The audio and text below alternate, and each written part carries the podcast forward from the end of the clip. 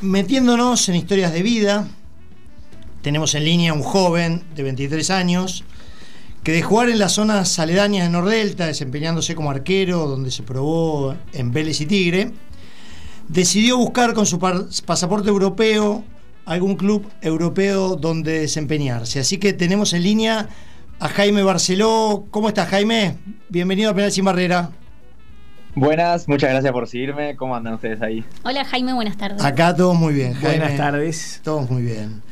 Eh, bueno, lo que quería básicamente que lo cuentes vos es este mm, atajabas acá en el fútbol argentino, terminaste de jugar en excursionistas y contame un poco cómo siguió la historia, eh, porque le aplicaste un marketing sorprendente a querer atajar en Europa, así que si querés contámonos cómo se fue dando eso.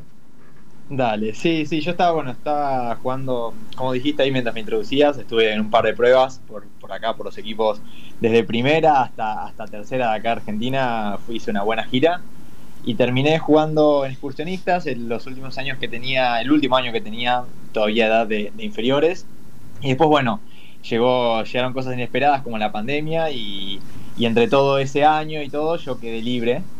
Y y básicamente lo que dije, yo dije, no quiero dar todavía, quiero, siento que puedo dar algo de mí todavía, eh, que puedo buscar alguna, alguna oportunidad y cómo puedo hacer esto, ¿no? Eh, antes, de, antes de bajar los brazos, yo quería saber que, que di todo por, para, para, poder jugar al fútbol.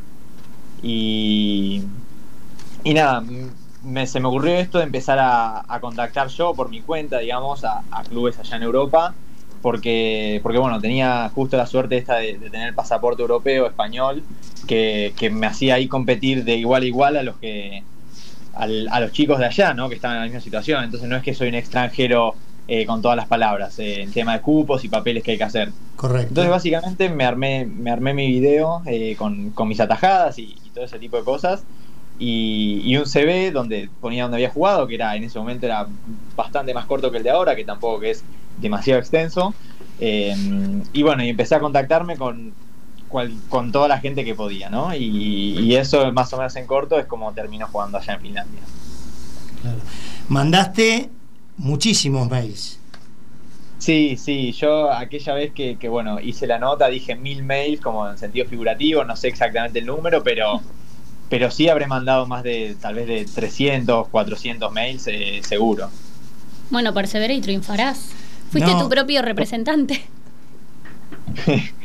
y sí, sí, la verdad es que mm, el fútbol es, un ambiente muy competitivo, ¿no? Eh, tanto acá como en el mundo hay, hay, es el deporte más popular, eh, hay, hay un montón de gente que, quiere jugar, hay un montón de talento también, incluso talento que, no llega a ningún lado por, por, distintas circunstancias, pero digo, es muy competitivo y, y al final, como el fútbol, como en tantos otros aspectos de la vida, eh, creo que es importante buscar alguna manera también de diferenciarse del resto para, para, bueno, conseguir las cosas que uno, que uno de verdad quiere. Aparte, Jaime siguió estudiando, o sea, ¿estás recibido ¿no? en administración de empresas? Sí, sí, sí, así es. Me, a fin de que, bueno, un poco ahí eh, la pandemia me ayudó porque la carrera no era virtual, o sea, yo no lo podía hacer al mismo tiempo. Y yo tal vez estaba esperando terminar la carrera para decir, bueno, intento hacer esto que, que quise hacer y la todo el tema de la pandemia, cuando ya se empezó a abrir un poco, a final del 2020, principio de 2021, eh, me permitió decir todavía las clases eran virtuales y no se sabía qué iba a hacer, entonces me permitió decir, bueno, intento hacerlo este año y puedo seguir estudiando el último año que me queda de, carrera em, afuera si me sale algo y, podía hacer las dos cosas al mismo tiempo. O sea, tu historia, más allá de, de todo lo que fuiste haciendo, es de un amor al fútbol tremendo porque vos podrías estar acá laburando, sos un profesional y estás haciendo, no sé si es un sacrificio, pero a ver, ahora me gustaría que me cuentes cómo es vivir en Finlandia y cómo es el fútbol en Finlandia, pero eh, digamos, tenés un amor al fútbol y, a la camiseta número uno impresionante. Y sin duda, mira, ya para, ser arquero eh, hay, uno tiene que tener un amor especial porque a veces es una posición muy complicada, aunque es hermosa. Pero, pero después sí, la verdad que sí, uno hace un montón de sacrificios más allá de los comunes de, decir, bueno, sí, obviamente no podés salir de joda o hay veces que no tenés que cancelar los planes y tenés que entrenar y, y tener una buena rutina, que bueno, eso lo hacen todos. Pero también irte allá solo eh, a una división del ascenso, donde no es que, no es que uno, uno vive súper tranquilo, fuera de la familia, de, todo, digamos, eh, hay ciertos sacrificios donde probablemente yo estaría más cómodo en este momento si me pongo a laburar con, mi título y, ese tipo de cosas, ¿no? Pero, pero bueno, como vos decís, también hay un amor muy grande al fútbol y, también a todo el mundo la vida que implica ser un atleta que, también estos años que puedo hacerlo, eh, porque ya llega un momento donde no puedes hacer más, me gusta aprovecharlo. ¿Y cómo es vivir en Finlandia, Jaime? ¿Qué, qué cosas te costaron? ¿Qué, qué ¿Y cuáles otras fueron benévolas para estar allá? Mira, es muy, es muy tranquilo. Yo no viví en la capital por empezar, pero incluso Helsinki es muy tranquila. Em, es un país donde hay mucha naturaleza y hay poca densidad poblacional, y entonces incluso en la capital vos caminás eh, un par de cuadras eh, desde, la zona más céntrica y tenés unos parques enormes donde puedes hacer actividades al aire libre, estar en el bosque. Y bueno, donde yo viviera prácticamente eh, del bosque podías caminar unas cuadras y estabas en, un pueblito, ¿no? Pero por ese lado es muy tranquilo. Eh, yo justo no tuve, no tuve el frío frío porque el fútbol se juega en la parte del verano y de la primavera por, por las condiciones. Y, nada, una cosa que sí me costó bastante acostumbrarme allá es que en verano no hay, no hay noche, entonces por ahí a veces estabas eh, haciendo cosas a la tarde, ya habías terminado el día y de repente te das cuenta que tenías que cenar y veías y eran las once y media de la noche y no te habías puesto a cocinar, pero porque no estabas atento al horario y, y la luz no te lo indicaba. yo tengo un toque con que a la noche, hasta que no hay oscuridad, no como. Te juro, ¿eh? O sea, en verano comer a las 8 y que, haya luz es como que no me va, ¿no? O sea que te, entiendo perfectamente. Em, vos eh, estás de novio o en pareja, Jaime, ¿no? Más allá de que... Sí, sí. Y tu novia está acá en Buenos Aires. Bueno, justo ahora yo estoy en Buenos Aires también, ¿eh? Claro, claro, sí, sí, sabía, sabía. Pero, ¿cómo sería para un joven como vos que se va solo a Finlandia, eh, soltero digo, ¿no? Para relacionarse o pegar onda con alguna, creo que se dice finesa o finlandesa, de las dos maneras creo que se puede decir, eh, de, ser eh, complicado o hay un movimiento así de boliches y cosas donde uno puede pegar onda con alguien de allá? Mira, eh, depende mucho de dónde estás, porque como, como yo te digo, yo estaba en un pueblo relativamente chico y teníamos una ciudad eh, a dos paradas de tren, que eran unos 40 minutos, donde había universidad y había mucha gente de intercambio ahí, entonces ahí es otra cosa, ahí sí había boliche, bares eh, y ese tipo de cosas, más fácil de, relacionarse con gente. en el pueblo no había mucho, yo tengo el ejemplo de un compañero de ahí que era español, que bueno, sí, estaba soltero y, tal vez a veces se organizaba alguna con los amigos o las amigas de, de algunos de los chicos que vivían, que eran de ahí del pueblo, digamos, que jugaban al club, que no venían de otras partes. Em, por ahí se organizaba algún tipo de, evento, de, fiesta o, simplemente de estar. Y bueno, ahí podías socializar un poco más, pero, pero en el pueblo más difícil que si te ibas a la ciudad de ahí cerca que teníamos. Sí, sí. Y, a ver, justamente escuchándote un poco en alguna nota que diste, que donde hacías referencia a que dos de los, de los arqueros o referencias que tenías en el arco, no sé si viste, lo debes haber visto seguro, Liverpool, Real Madrid, que tus dos referentes máximos cometen errores garrafales. O sea, digo, ¿cómo es el fútbol, no? Y esto del arquero que nada, cuando uno se manda una cagada jugando en la defensa en el mediocampo, después podés salir a correr, trabar, poner, ir a buscar un cabezazo, pero el arquero no tiene esa revancha. Por eso, de hecho, yo tengo un ex arquero acá en fútbol amateur, que ahora te va a hacer una pregunta también, pero... ¿Qué, pasa cuando, dado que estas estrellas se equivocan, y eso hace que, todos los arqueros tengan un mal día, eh, ¿Qué sentís cuando por ahí te hacen un gol evitable o te mandas una cagada? Y nada, la verdad que sos el primero que lo sabe, más que nada en los goles que por ahí son que la tendrías que haber atajado y afuera no se nota. Eh, sos el primero que lo sabe, en el, segundo que pasó, esa yo la podía haber atajado. Eh, pero bueno, también muchas veces pasa cuántos arqueros, eh, por ejemplo, el Dibu, no me acuerdo contra quién fue, fue hace tiempo, este Pero gol creo contra United fue, hace un año, una cosa así. El año pasado me parece fue. Le hace el primer gol eh, que se le va entre las piernas, no sé si lo tenés. Sí. Eh, una pelota de, un tiro libre, bueno. Y después hizo dos o tres atajadones y terminan empatando, ¿entendés? Entonces está bien, algún gol eh, lo puedes hacer. El tema es que después también está como cómo lo remontás y cómo después de eso también puedes hacer que tu equipo siga en partido con dos atajadas o, más importantes para que, bueno, después tengan que hacer los goles, obviamente. Si perdés por uno y fue un 1-0 con un error, la verdad que eh, el fútbol se gana con los goles que hace el equipo y si tu equipo no puede hacer goles tampoco... Tampoco es tu responsabilidad, obvio, por supuesto. Tampoco va a pasar. Y después también hay algo que pasa que generalmente la posición de arquero es una posición incomprendida porque la mayoría de la gente en el fútbol, tanto los directores técnicos como los periodistas, como, como todos, como los jugadores incluso, nunca la experimentaron y es algo que es muy distinto. Entonces eh, es muy incomprendida y pasa más que nada cuando no estás en el nivel más alto, que obviamente Klopp... Eh, el Guardiola o cualquier entrenador del nivel más alto sabe, sabe lo que lo que ve un arquero y sabe que se puede equivocar y sabe que no, no implica, pero cuando vas bajando un poco más de, de, escalones en el fútbol, eh, al ser así incomprendida y por ahí día a día se va comprendiendo un poquito más o se va dándole más importancia. Pero parece que es una posición que no es tan importante o que no puede ser el error que hiciste y, yo estoy seguro que un montón de arqueros eh, amateurs, semiprofesional, profesionales de ligas más bajas, este fin de semana habrán hecho errores parecidos a los que hicieron Allison y, Courtois, eh, porque nos pasa a todos. Y, los compañeros o los técnicos o, cualquiera lo habrán matado, viste que... Pero bueno, son cosas que pasan y al final te, dan muchas más cosas que un simple error que, le puede pasar a cualquiera, ¿no? Y te hago una pregunta, ya que estamos, algo que yo considero que no es un error, pero igual la prensa te castiga. Imagino que, y te lo pregunto porque vos ves, seguramente ves bastante fútbol y por como sos, debes ver todo lo que es fútbol europeo. El otro día en eh, Aston Villa, eh, Arsenal, el Dibu pobre tiene un tiro en el travesaño que después le rebota, le pega en la cabeza y la verdad que eso es mala suerte, o sea, te juega una mala, mala, pasada, pero igual pesa, porque, o no, incluso la prensa un poco le, dio y yo creo que no tuvo ninguna responsabilidad, es más, casi saca un bombazo. Sí, era, era insalvable, hace el esfuerzo ahí, mala suerte.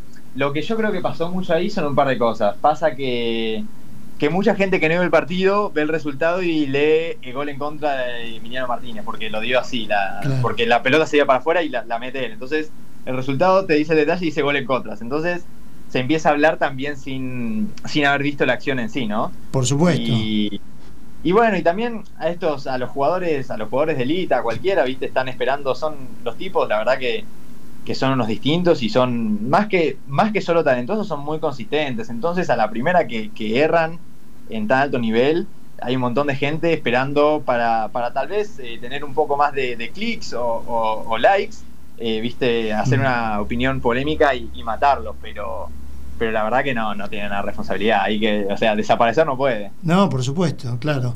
Te hago una más y te paso acá con el tapir. Pregunta, siendo argentino, eh, y con la técnica que tiene más seguramente el jugador argentino que el jugador finlandés. ¿Haces diferencia con el juego con los pies o, están todos parecidos? Sí, mira, yo, yo tengo dos referencias allá en Finlandia. El equipo donde yo estaba, que la verdad que hacía, ahí sí que hacía mucha diferencia con, el resto de los arqueros, con el juego de los pies, y siempre estaba muy tranquilo, la verdad que yo siempre tuve tuve un juego, un buen juego con los pies y lo fui construyendo a hacer un juego muy consistente eh, hoy en día. Estoy muy conforme, pero no soy Ederson, no sé si me explico. entonces, no, es que... entonces nada, pero bueno, ahí sí la verdad que me sentía súper confiado. Los defensores también me hicieron saber desde, desde que llegué que, que les aumentó un montón la confianza que tenían en, en salir jugando y todo por, por bueno, por cómo yo manejaba, manejaba esa situación. Pero después tengo otra referencia que es en, un equipo de una división más, donde tenían un convenio con, este equipo. Y nosotros había un día de la semana que no entrenábamos en este equipo. Y los dos extranjeros, los dos españoles y yo, eh, prácticamente todo el año, ese día nos íbamos a entrenar con este otro equipo. Eh, ah. Para, bueno, tener ruedo y porque había un convenio y, podíamos, ¿no? Y ahí me tocó entrenar con dos arqueros eh, que eran buenos, que había uno que había jugado en las divisiones inferiores de, de, Finlandia, sub-17 o sub-15 o algo así, ¿viste? Entonces, en algún momento fue de los mejores arqueros del país. Y otro que había salido de las inferiores de uno de los mejores equipos de Finlandia también. Y, y la verdad que por más que eran buenos, yo sentí que estábamos en un nivel muy parejo los tres. Eh, y después, bueno, lo que, lo que vengo a decir con esto es que cuando ya empezás a subir el nivel, no importa de, dónde sean, eh, son, todos, son todos muy parecidos técnicamente, con los pies y todo, y, todo cambia en la mentalidad, ¿no? O sea, probablemente los 20 arqueros de la Premier te pueden hacer la misma tajada, el tema es la toma de decisiones y la mentalidad que tienen. Entonces, bueno, cuando vas subiendo de, nivel, sea del país que sea, eh, todos tenían buen pie, a eso me refiero. Correcto. Jaime, ya que estás hablando de buen pie, ¿quién es el que mejor juega con los pies? Eh, mira, a mí me gusta mucho Ter Stegen. Me parece una. Yo me acuerdo, un día me volví loco, estaba viendo un clásico, creo que en el Bernabéu de visitante, eh, y saca un saque de arco, eh, una pelota parada, ¿no? Con la zurda para ponérsela al 4 que estaba casi a mitad de cancha. Y ese día, la verdad que lo, lo tuve que ver, buscar después en YouTube la repetición porque estar en el clásico contra el máximo rival de visitante y tener la, confianza y la seguridad para sacar con el pie, con tu pierna inhábil, eh, me parece una barbaridad que tenés que tener, ser muy bueno y tener muy buena confianza. Después, cuando ves un poco las estadísticas, yo la verdad que no, últimamente no estuve mucho viendo al City, pero sí sigo un par de páginas de especializadas en arqueros en Twitter eh, que bueno, este hace, tiene unos modelos distintos a los, a los tradicionales, donde evalúa las performances de los arqueros en base a estadísticas y todo. Y por ejemplo, Ederson lo que te tiene, a diferencia de los seis, de los eh, arqueros del Big Six de Inglaterra, es que mm, generalmente es, peor que el promedio en el resto de, las, de los atributos de atajadas, de eh, mm, centros y ese tipo de cosas pero te da mucho con los pies y te suma lo, más o menos que eso lo, miden en, goles salvados barra goles creados y, entonces los goles que no te salva te los crea con los pies y, bueno, eso las estadísticas te dicen que, él es muy bueno y bueno, por eso Guardiola también lo banca tanto. Eh, sí, sí, tiene una pegada impresionante, la justeza que tiene es más, te diría que hasta que es mejor para mí que Ter Stegen, que para mí es un monstruo. A pesar de que viste que tuvo un año un poquito flojito, pero es un tipo que no se equivoca tanto. Y después, bueno, Allison también me parece que viste en el mano a mano debe ser de los mejores que hay en el mundo, sin duda. Eh, eh Allison, eh, perdón, perdón te interrumpo, pero para reforzar un poco esto, el mano a mano de Allison es impresionante, justo que lo mencionás. Este mismo la, cantidad, la diferencia que tiene de goles eh, que son esperados que, se hagan el gol, salvados por, los mano a mano, en comparación a los, al segundo arquero de la Premier, es impresionante. Y yo creo que, el, por ejemplo, yo creo que el, premio que le dan al Divo este año es súper justo y me pareció mejor arquero por, por la importancia de sus atajadas. Determinante, ¿no? Muy determinante, pero para mí eh, Viste que pasa, estos premios son de un año. A mí me preguntás cualquier año, para mí el mejor es Messi, sin lugar a duda. Mm. Y para mí ya hace varios años eh, que el mejor arquero es Alisson, por esto que te da y porque, Total, coincido. Porque a mí me encanta. Y Jaime, una, te quiero hacer una pregunta que me interesa, yo como ex arquero amateur, porque, viste, ya está, ya pasó, eh, pero que me sigue importando, me fijo, me fijo mucho. Eh, ¿Qué te pasó cuando lo viste a Carius el otro día jugando la final? Antes de que empezara el partido.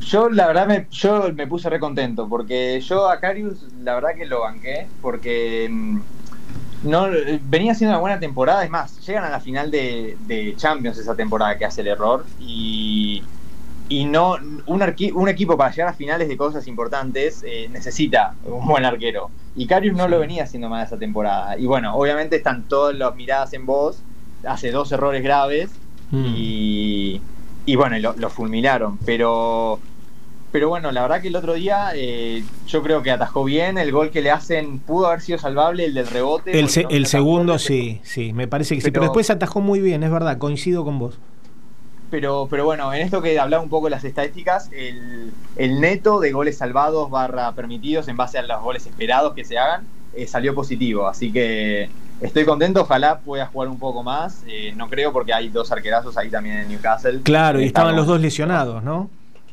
Sí, no, uno estaba lesionado, Pope estaba lesionado. Y, otro no, no estaba habilitado, creo. No estaba habilitado. No estaba habilitado porque empezó jugando por el United en esa copa. Entonces no podía jugar. Pero, pero bueno, ojalá les haga algo porque demostró que para entrar sin jugar de hace como un año y medio, dos que no juega, para demostrar que para entrar en una final y hacer un buen papel, por más de que no fue un papel brillante, pero fue un buen papel, eh, yo creo que tiene para jugar en algún lado top. Bueno, mi última. A pesar de que yo tengo mis favoritos de toda la vida, ¿qué guantes usás? ¿Y cuáles son, si es que no los usás, la marca que te gustaría usar porque ves que están muy buenos? De las 5 o 6 que son más grandes, ¿no? O las que usan casi todos los arqueros. Sí, yo tuve un momento, primero, la que me, encantaría y la que tengo un solo par porque son caros, pero me, me encanta son los Adidas siempre me parece que son los. ¿Los, Predator te gustan, sí? Sí, los, el último modelo no tanto. Yo tengo un par eh, viejo, antes de la anterior generación igual, eh, donde cuando tenían todavía el doble abrojo. Sí. Esos, esos me encantaban y los usé y me parecían súper cómodos por cómo por viste que son eh, bueno ahora no sé bien el material que tiene pero en ese momento era como si fuera una media era bien de tela elástica y te quedaban justísimos eran se sentían espectacular pero, pero bueno, ese fue justo una vez que, me hicieron un regalo de cumpleaños y, es el único, es el único par de esos que tuve. Porque la verdad que se me rompen caros y para. se me rompen rápido y para gastar en guantes caros eh, no, no me parece que valga la pena. Ahora, si me sponsorea Díaz es otra cosa. Claro, eso te iba a decir. Muchachos, de, lo de las tres tiras, a ver si nos ponemos las pilas. ¿eh? Jaime. Y, ¿Y, ¿Y cuáles usás vos? No, yo hubo un momento donde usé eh, bastante, bueno, ahora que estaba allá, que me los pedías de allá, los de Solo Porteros, que son una marca española, ah, que son unos guantes que, los encontrabas más baratos y son unos guantes que siempre me parecieron muy bien. Y, y, ahora, bueno, ahora empecé a usar otra marca que es una, creo que también es española, pero tienen distribuidor y venden acá, que se llama N1, N1 Gloves, y me lo, eh, usé el primer par ahora sé que necesitaba guantes, ahora hace, hace dos, tres semanas. Y la verdad que por ahora estoy muy contento por cómo, por cómo están. Creo que los está usando Herrera, el de talleres. Y me están gustando mucho. Jaime, te hago dos, dos cortitas que tenemos que ir cerrando. Eh, pregunta que nunca se le hice a ninguno de los arqueros que entrevistamos y seguramente va a ser incómodo contestar, pero yo siempre tengo la duda, así en respuesta cortita. ¿Crees que Sergio Romero en el gol que le hace Gotze en la final de contra Alemania, ¿crees que pudo hacer algo más para evitarlo? Porque tuvo un mundial de la hostia, pero para mí en ese gol como que se tiró un poco para abajo.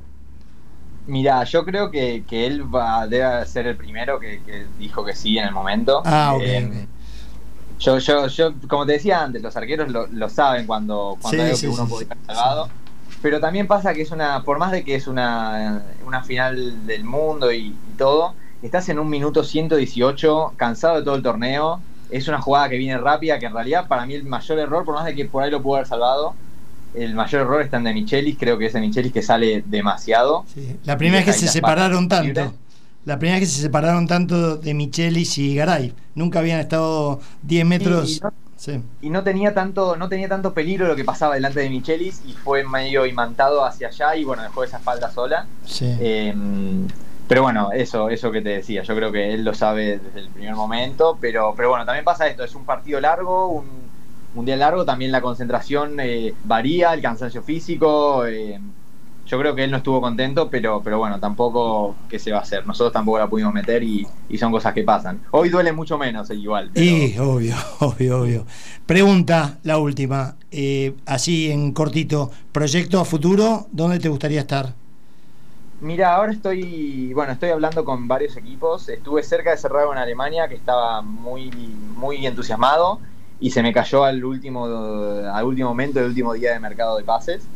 Em, pero bueno, ahora estoy hablando con un equipo grande de Finlandia, un equipo histórico que incluso jugó jugó la clasificación a Europa League, pero ahora por unos problemas financieros y eso descendió, lo hicieron descender y está empezando medio que de nuevo. Mm. Y estoy viendo si puedo cerrar ahí, que la verdad...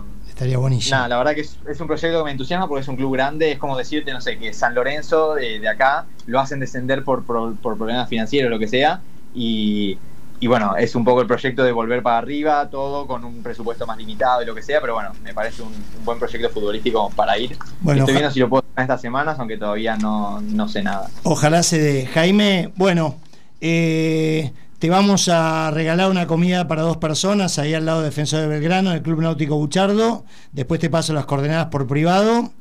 Eh, te mandamos un, un abrazo muy grande y me encanta tu historia y sobre todo me quedo con el, con el amor que le tienes al fútbol, con la perseverancia y por haberle aplicado eh, cosas de tu carrera, cosas de tus estudios, a decir, a ver, bueno, ¿cómo logro llegar a Europa? Así que te felicito y bueno, seguimos en contacto. Bueno, muchas, muchas gracias por tenerme, estuvo, estuvo entretenido, gracias por las mismas palabras también. Y bueno, qué sorpresa, no, me lo esperaba, así que gracias, gracias por eso. Eh, por la cena y ahora supongo que comeré rico alguno de estos días. Pero, pero nada, gracias a todos, eh, un saludo grande y, nada, muchas gracias por tenerme acá. Bueno, Jaime, después te escribo. Después te escribo y ojalá se dé. Vamos a estar atentos aparte. ¿eh? Si se da el pase, vamos a hablar de vuelta. Abrazo enorme, Jaime. Ojalá, Jaime, muchas gracias. Gracias.